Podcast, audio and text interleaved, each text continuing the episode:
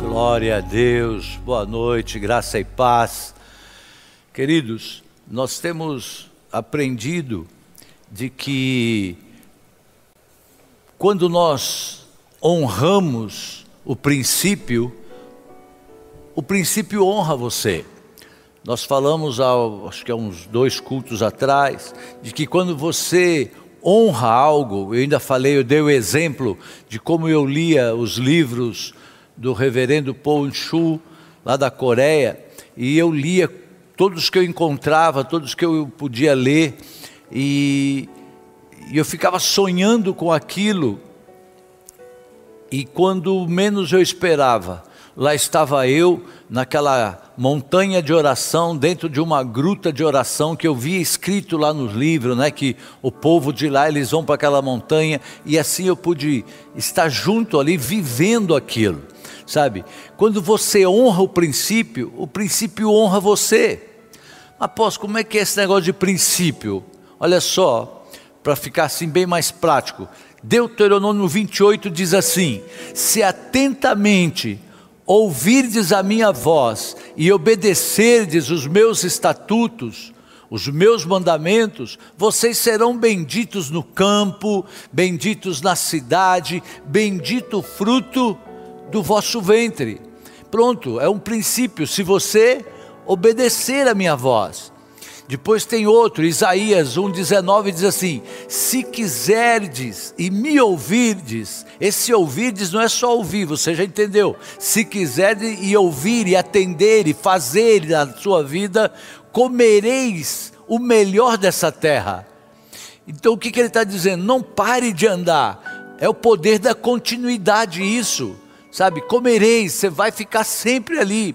Eclesiastes 11, versículo 5 diz assim: Assim como tu não sabes qual o caminho do vento, nem como se formam os ossos no ventre da mulher grávida, assim também não sabes as obras de Deus que faz todas as coisas. Semei pela manhã a tua semente e à tarde não repouse a mão, quer dizer, não semeie e deixa para lá, não, vai cuidar, porque você não sabe qual prosperará, se esta ou se aquela, ou se ambas igualmente serão boas. Então, se estarmos atentos a isso, Salomão ele está dizendo assim, ó, semeia a tua semente, ainda que você não saiba o caminho do vento, você não sabe, na verdade, qual o que, que vai acontecer, mas faça, semeie, ande em princípios, querido. Nós estamos vivendo agora um, uma situação que a gente até pouco tempo não sabia e eu acho que ainda não sabemos bem para onde vai. Essa situação aí de pandemia, de Covid, quando começa a baixar, começa de a pouco a aumentar o número, mas qual que é um princípio? O que, que a gente tem que fazer? Nós temos que usar máscara, nós temos que evitar aglomeração, nós temos que lavar a mão, cuidar com álcool gel, parará essas coisas. Então, ainda que eu não saiba qual o caminho que vai dar isso, sabe? Mas eu vou ter que cumprir os princípios. Ainda que nem eu não sei nem como se formam as próximas gerações, mas eu vou investir nisso sabe, sobre o vento. Jesus disse assim para Nicodemos: o vento sopra onde quer ouves a sua voz, a gente ouve o vento, mas não sabe de onde vem nem para onde vai. Assim é todo aquele que é nascido do Espírito. Nós precisamos nos manter nos princípios, porque nós não imaginamos aonde o Espírito Santo vai nos levar daqui a pouco, qual a situação que ele vai nos colocar, ou como é que nós vamos estar preparados para viver o novo que Deus tem para nós, e ele nos leva para o novo através através do Espírito Santo. Então, não dá para segurar o vento, não dá para guardar o vento. No início eu dizia que eu não queria ser pastor, eu nunca poderia ser um pastor e tal, a família também não queria, mas o vento já estava soprando na nossa direção e não dá para você segurar o vento. Não dá, então, alguns princípios, mesmo eu não querendo ser pastor, não tinha essa coisa, não imaginava isso é, alguns princípios nós já mantínhamos, né? Então, é, uma metáfora antiga diz assim: olha só, Um barco, ele vai para o norte, o outro para o sul, impulsionados pelo mesmo vento. Como assim? É sem dúvida o que, que a gente pode imaginar? É a disposição das velas e não o vento que orienta a direção que eles vão. Para entender, não importa a situação, que a gente possa estar vivendo. O que vai determinar para onde você vai é o seu posicionamento. O que vai direcionar o seu futuro, a sua vida, é a posição das velas da sua vida, da sua casa, da sua vida profissional. Sabe, se a gente deixar a vela assim ao léu, aí vai conforme o vento, mas nós podemos dirigir. Não é o vento das circunstâncias que determina o seu sucesso ou o seu fracasso. Eu vou repetir, ei, não é o vento da circunstância que determina o seu sucesso ou o seu fracasso, não é o vento da circunstância que vai dirigir você, mas o modo como você coloca as suas velas. O que, que são essas velas, apóstolo? Vela é a sua atitude diante dos seus problemas. O que, que você está fazendo, tomando de atitude diante dos seus problemas? Quantas empresas que mudaram, quantas pessoas tiveram que mudar a empresa que tinha ou a profissão que tinha? Quantas pessoas? Então, essas pessoas têm que se posicionar. A sua interpretação da realidade. Olha, a realidade mudou. Nós precisamos mudar, mudar o seu foco, mudar a sua visão. Nós somos barcos flutuando no mar da vida, querido. A igreja, se ela ficar parada, sem prestar atenção no que está acontecendo, a igreja também ela vai ficando, ela não consegue mais se comunicar. Sabe, a gente precisa ir acertando. E a gente precisa estar tá determinando que tem tempos novos, tem situações novas, e a gente tem que olhar. Então nós vimos muitas mensagens falando sobre o o, pastor PH já falou do cenário, né? A gente ama isso, sabe por quê? Mudar, estava muito lindo aquilo, mas a gente precisa, e o que a gente tem como objetivo é levar você a entender que não dá para a gente ficar parado. É aquele versículo lá: olha, não se conformeis, não vos conformeis com as coisas desse século. Pode mudar, faça uma mudança simples, mas faça algo faça algo novo, a sua interpretação da realidade, o seu foco, a sua visão. Nós somos um barco flutuando e é você que vai determinar, queridos. Em qual porto é que você vai deseja chegar? Nós vamos determinar a, posição das nossas velas, a sua visão, sabe assim?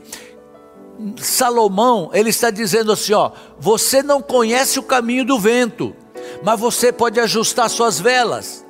Você não sabe para onde levar sua empresa agora, mas você pode ajustar suas velas. Você pode agora olhar e dizer: bom, eu para ir para norte eu preciso ajustar minhas velas assim ou assado, para ir para sul é de outro jeito. Ou seja, eu vivo para tomar assim é, o meu piso, sabe? Eu tenho que tornar o meu teto o piso para os meus filhos. Eu tenho que viver e fazer do, daquilo que é o máximo que eu cheguei, o início para os meus filhos, e os meus filhos vão fazer isso para os filhos deles. Sabe, é para isso que eu existo, e é para isso que a gente se esforça. Então, a gente se esforça para que você, como discípulo da igreja, sabe, que você possa entender que as coisas podem mudar. Como foi dito, no, conversando com o Paulo Henrique, não é porque uma coisa está bonita que ela não pode ser melhorada. Apóstolo, mas eu gostava mais da outra. Não importa, você vai gostar dessa em nome de Jesus. E vai descobrir que pode ter mudado, que a gente pode mudar e vai se acertando, sabe? Olha para a sua vida, sabe por quê? Vai chegar uma hora que você precisa passar o bastão, e é importante que aqueles que estão olhando para você saibam que você está caminhando, você não está parado. Sabe, é fazer das próximas gerações gerações mais poderosas do que a minha. Esse é o nosso foco. Que você que está assistindo, Que você já comece a olhar e entenda que você pode fazer melhor do que aquilo que nós fazemos. Porque você está vindo, você já está vendo uma ação. A gente está vendo esse pessoal trabalhar aqui. Antes era a gente que puxava o negócio para cá no palco, puxava para lá. Agora a gente está vendo aqui, fico ali olhando e eles aqui arrumam uma luz aqui, porque estão se ajustando ainda. É, puxa uma coisa para cá, um vaso para lá. Eu olho e falo glória a Deus, porque eles já são, já sabem mais do que a gente. Sabe, o projeto de Deus para a sua vida envolve uma herança para várias gerações. Anote isso, querido. Ah, tem almas unidas a seu destino. É, tem almas que vão olhar para a tua vida. E isso é muito forte, é muito importante saber que tem almas que estão ligadas a teu destino. Tem pessoas ligadas você leva consigo, dentro de você, o futuro dos seus filhos, por exemplo, ou, ou discípulos, ou funcionários. Tem funcionário que está olhando para você e quer ver como é que você decide as suas situações. Então, por exemplo, pais que estão assistindo, liguem a TV para assistir o, o YouTube lá, para poder assistir Quirilândia. Assistam junto com seus filhos a Quirilândia. Talvez seja mais fácil você ligar lá num negócio e dar para ele no, no videogame. Mas jogue com ele meia hora de videogame e fala: agora vamos assistir Quirilândia junto. Participe com ele. Ei, queridos, Deus é Deus de gerações. Deus, Ele exalta aquele que está preocupado com a geração futura no sábado nós tivemos o batismo e foi lindo, porque foi o batismo, acho que 80% foram jovens, adolescentes, jovens. Aleluia, nós nos alegramos muito.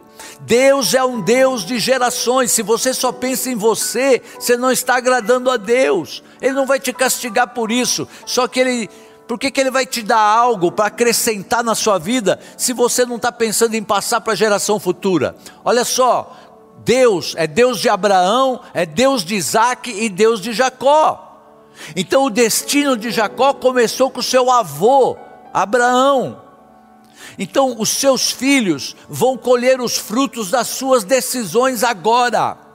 Deus é um Deus de gerações e o que você carrega é maior do que você. Traga isso para o seu coração. Nós não estamos carregando só aquilo que é nosso, nós estamos carregando aquilo de muitas gerações que vão vir atrás de nós, querido. O futuro dos que nascerão ainda já está dentro de você. Então o futuro do Noah já está dentro de mim. Algumas coisas ele já está ouvindo, ele já está vendo, ele vai ver no pai através daquilo que o pai viu em mim. Você carrega um chamado que influenciará gerações futuras. Os que já nasceram, lá, Rebeca, Sara, Benjamim, eles já olham. E muitas vezes eles falam da hora de orar na refeição, não, agora é a hora do vovô. Ou eles oram, por quê? Porque eles estão vendo, vovô orou, os pais orarem na refeição e eles oram na refeição. Sabe, o nosso trabalho é levar o bastão até a posição marcada que seus filhos vão tomar para continuar a levá-los, queridos. Na estrada, então, nós temos sinalizadores. Olha só, acompanha comigo. Nós temos placas, nós temos avisos. Olha, infelizes daqueles que não conseguem ver esses marcos na estrada são infelizes porque eles vão passar, provavelmente vão ter que voltar depois, ou quando chegar lá na frente, por ele não ter visto um aviso, uma placa há um tempo atrás, ele vai ter que parar a vida lá na frente e refazer e acertar tudo. Hoje, a sociedade progressista, eles querem destruir todos os marcos, ó, vai indo, vai indo. Sabe, é, semana passada a Rebeca na escola teve lá um negócio, eu não vou saber o nome, mas teve o um marco. O que que é? Eles celebram uma cerimônia lá. Por quê? Porque ela terminou a fase do pré-primário. e ela vai passar para o primário, quer dizer, ela tem cinco anos, seis anos. Seis anos ela já ficou lá, teve lá uma celebração e tal. Aquilo é para marcar, é para marcar. Então, isso, é, a sociedade atual não quer saber desse negócio, não, vai indo tal, mas esses marcos são importantes, querido. Abraão andou e por onde foi, ele deixou altares para que os seus filhos viessem depois e vissem o seu caminho, os lugares por onde ele passou. Ou seja, para que os filhos se lembrem dos acontecimentos, olha, por aqui o meu pai passou, está aqui, olha aqui, aconteceu isso, aquilo, aquilo outro. Lá na frente é a mesma coisa, por isso é que fala para escrever, para contar para os filhos, sabe?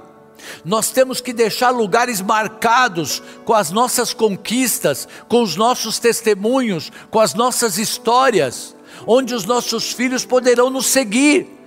Olha, esse caminho meu pai passou. Quando você buscar o reino de Deus em primeiro lugar, você verá todas essas coisas que estão no seu futuro. É, eu vou repetir: quando você buscar o reino de Deus em primeiro lugar, você vai ver todas essas coisas que estão para o seu futuro. Quando você colocar energia nas coisas de Deus, a promessa que seu futuro se revelará na forma de coincidências improváveis. Aleluia! Coincidências improváveis. São coisas que você vai ver acontecer e você vai falar: meu Deus, isso é Deus. Sabe, Querido, eu estou nessa, existe uma conspiração divina e eu quero estar dentro dessa conspiração. Eu quero fazer parte do momento do plano de Deus, da, da, do tempo do plano de Deus. Sabe assim, eu quero fazer parte disso, desse mover que está acontecendo de Deus, eu quero fazer parte. O futuro está chegando para mim agora, no presente. Dependendo das minhas atitudes agora, eu já estou vivendo o meu futuro. É porque o que, que a gente é? Na verdade, nós somos viajante do tempo. Abraão saiu sem saber para onde ele estava indo, querido. Pensa, ele ouviu Deus falar no culto de domingo, nós somos ministrados sobre a importância de nós reconhecermos Jesus. É importante conhecer a Cristo, mas é importante também aprender a reconhecer. E esse tempo de jejum, de oração aqui no pátio de oração, de oração na sua casa, de clamor, para que você entre em julho conhecendo e reconhecendo mais o Senhor. Abraão, ele ouviu a voz, ele ouviu a voz de Deus falar: olha, e ele seguiu na direção do que Deus estava fazendo. Tudo que o apóstolo Paulo viu foi um macedônio gritando numa noite escura: vem nos ajudar. Ele entendeu aquilo, porque nós somos esses viajantes, nós estamos em viagem para um lugar onde nós nunca estivemos ontem, antes, querido. É, você vai pisar em lugar onde você nunca pisou antes. Você vai estar com pessoas que você nunca imaginou estar antes.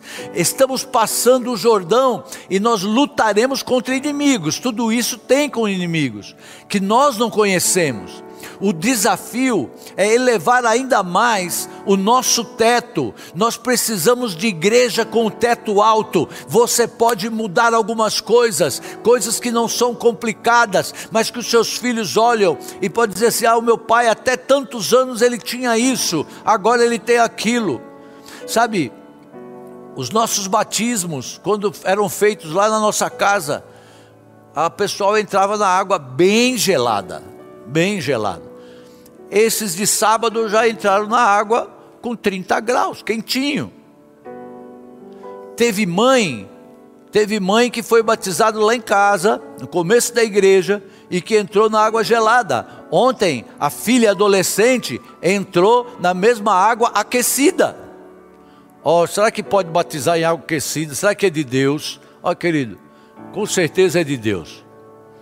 É bem mais de Deus do que sair tremendo, batendo os dentes, entendeu? Então a gente pode mostrar isso. Aquela jovem ontem ela viu, olha, minha mãe entrou aqui e era gelada. Eu estou entrando aqui e falei, você já é abençoada, sua mãe já pagou o preço por você. Sabe assim? E isso são em todas as áreas. Nós estamos passando o Jordão, sabe? Nós precisamos de uma igreja com o teto alto, de empresas com o teto alto. Se você fazia uma coisa, mudou tudo, meu irmão, vai se virar, vai fazer, vai dar aula por pela internet, audiovisual, vai fazer alguma coisa. Nós estamos dando os cursos agora, eles acontecem é, online os cursos acontecem online. Você está podendo fazer curso na sua casa hoje, para cuidar melhor do filho, para ser melhor marido, para ser melhor esposa, a mulher, a mulher ou o homem, sei lá, essas coisas tudo. Sabe, nós precisamos de empresas com outro teto, com um teto mais alto. Sabe assim? Quebrar as paredes dos odres velhos para que possa vir então um vinho novo quebrar a parede de odre velhos, querido, para que possa vir um vinho novo. Porque se nós não ampliarmos os nossos odres e continuar a fazer o que nós fazemos ou do jeito que nós fazíamos, nós simplesmente vamos perder o vinho novo. Sabe por quê? Porque não vai colocar vinho novo em odre velho. A revelação, ela é progressiva. A revelação ela é progressiva. Jesus disse: "O homem vive de toda palavra que procede da boca de Deus". Qual é a palavra do agora da boca de Deus? Esse tempo manifestou muitos medos em nós, mas acordou a coragem que nós não sabíamos que tinha. A coragem de não fazer culto presencial a coragem de crer que Deus seguraria a igreja, a coragem para poder saber que tem uma igreja fiel e madura, que estão aprendendo, mesmo não estando aqui no templo, que estão crescendo espiritualmente. Se você concorda com isso, encha aí no, no chart aí que você está vivendo isso, porque a igreja está crescendo, sabe assim? Então, essa situação está nos fazendo ter assim essa coragem que nós não imaginávamos. Antes que eu me esqueça, querido, se você ouviu falar do batismo e você entendeu que você deveria ter passado por esse batismo para que o seu fardo do velho homem fosse deixado e você comece agora esse tempo com um fardo leve e suave que é de Jesus, você por favor ligue aí para o celular da igreja e diga assim: olha, eu entendi que eu quero me batizar. E esta semana, só essa semana, quer dizer, por, que, que nós estamos dando esta semana para que você possa se batizar e as águas vão estar quentinhas para você ainda. Amém? Se inscreva lá, ligue para o celular da igreja. Então, hoje, nós temos que ser mais flexíveis. A gente não fazia isso, mas mudou muita coisa. Então nós temos que ser mais flexíveis, mais dobráveis, mais esticáveis, mais capazes de enfrentamentos, aleluia. O que não nos mata nos torna mais forte. E a promessa de Zacarias é que nesse tempo Deus levantaria um exército de Davis. Imagine se um Davi era um problema para o inimigo, imagina mil deles. Nós precisamos de uns 50 mil Davi nesse país, mas o mundo vai se dobrar diante do filho de Davi, o Messias. Um povo está surgindo, queridos, que não pode ser domado ou domesticado pela manipulação, política, religiosa, de TV ou financeira. A revolução, sim, vai acontecendo, querido. Quando nós nos enchemos da presença de Deus, nós nos tornamos luz do mundo e sal da terra. Quando nós temos comunhão com Deus, nós trazemos, na verdade, partículas do céu para a terra, assim na terra como é no céu. Isso é possível quando nós temos comunhão com Ele, e esse é o tempo, nós estamos em jejum, lembra disso? Moisés tinha um rosto que reluzia quando ele veio da presença. Esta é a hora de confrontar os nossos medos. Entregue esse medo para esse jejum.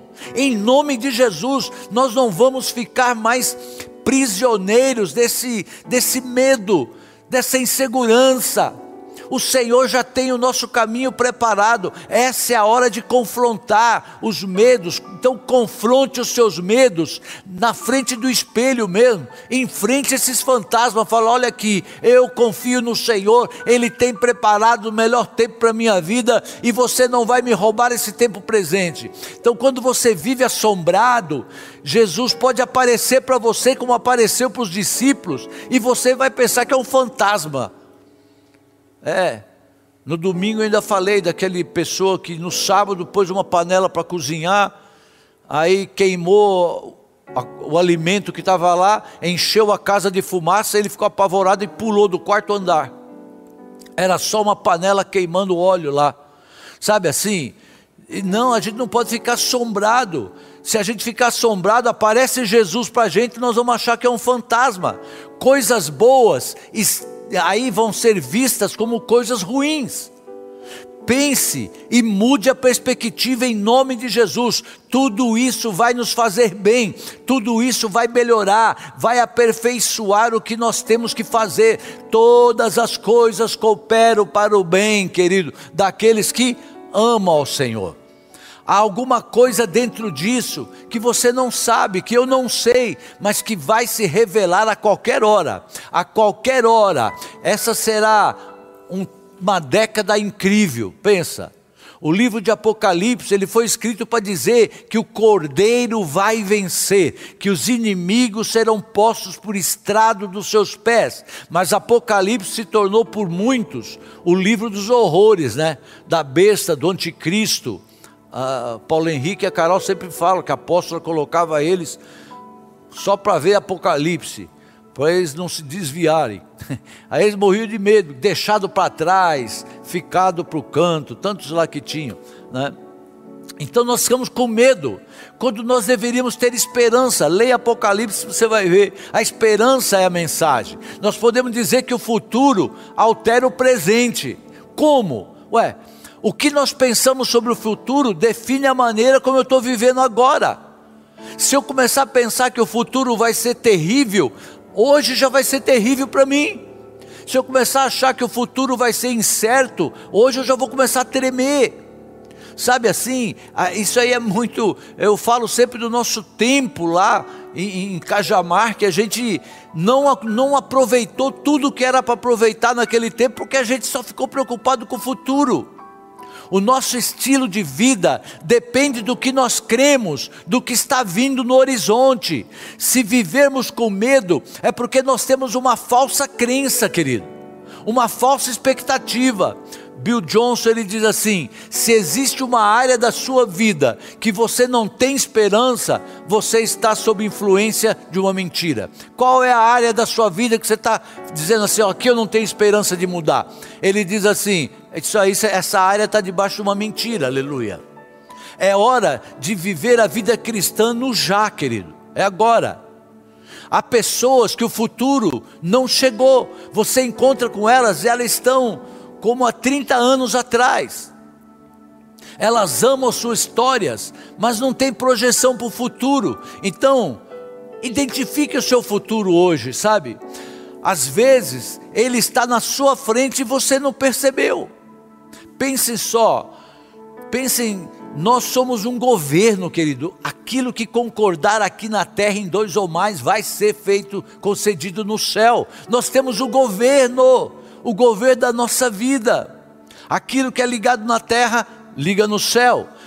Sabe, teve gente que ficou, que soube isso. Davi, Esther, Daniel, eles entenderam isso.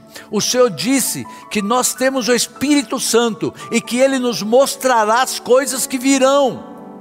É o Espírito Santo, não é internet como diz o profeta Amós, Deus não nos faz nada sem antes falar com seus servos, os profetas.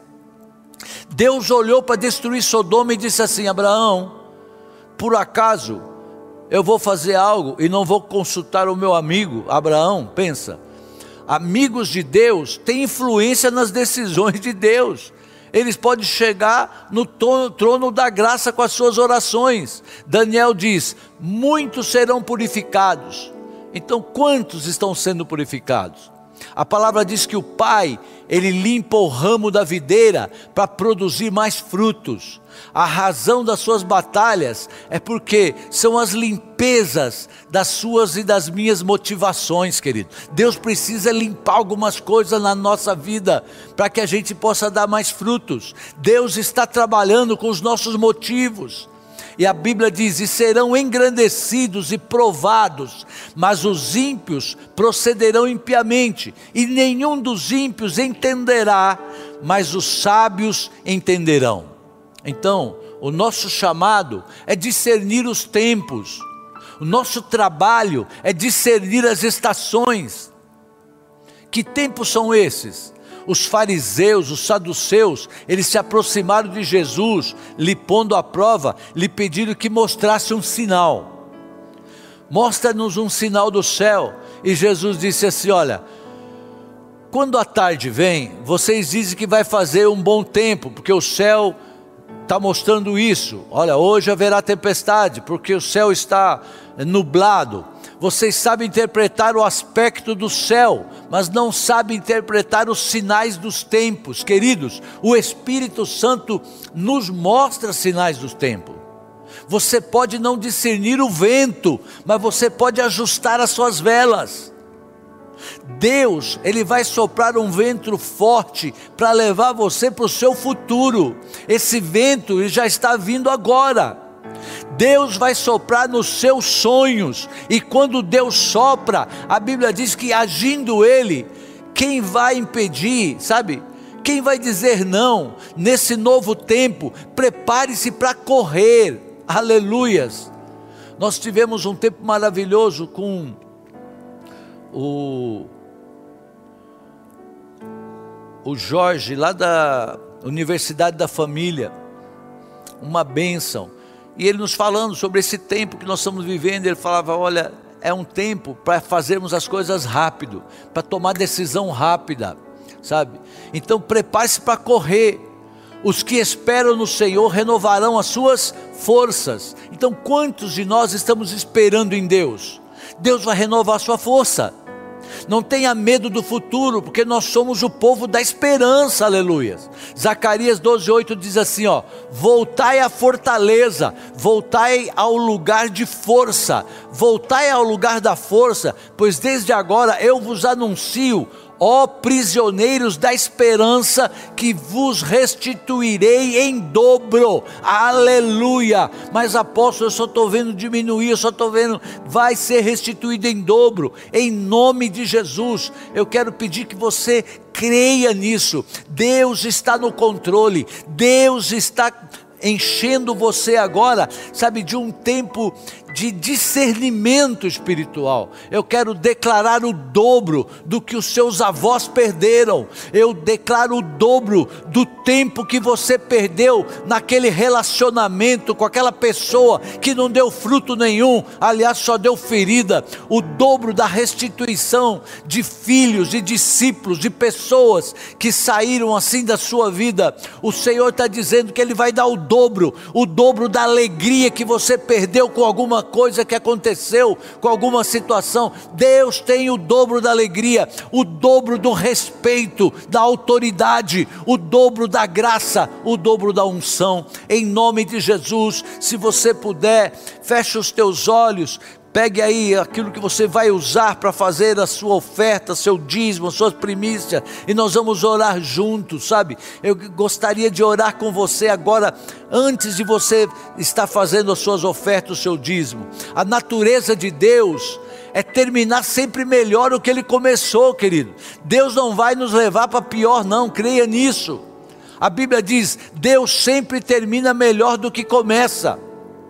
E Ele tem um plano, e a palavra para o seu futuro é esperança. Diga para você mesmo: esperança. Pai, eu quero em nome de Jesus colocar diante do Senhor agora cada um dos teus filhos que estarão assistindo essa transmissão. Meu Deus, que venha esta revelação de uma visão de um futuro abençoado e que essa preocupação não venha roubar os dias de hoje nas suas vidas. Oh Senhor, aquilo que o Senhor preparou como hoje, Senhor, como vemos o futuro, é a grande chave do presente. Traz um discernimento melhor do futuro para a sua vida, para a sua família, para o seu trabalho, para a nossa nação. Nós cremos no Brasil com um futuro abençoado, em nome de Jesus, em nome de Jesus. A maneira como nós encaramos a vida hoje tem a ver com a maneira como nós vamos ver o amanhã. Meu Deus, em nome de Jesus, que cada um dos teus filhos possam apostar no melhor do Senhor, em nome de Jesus.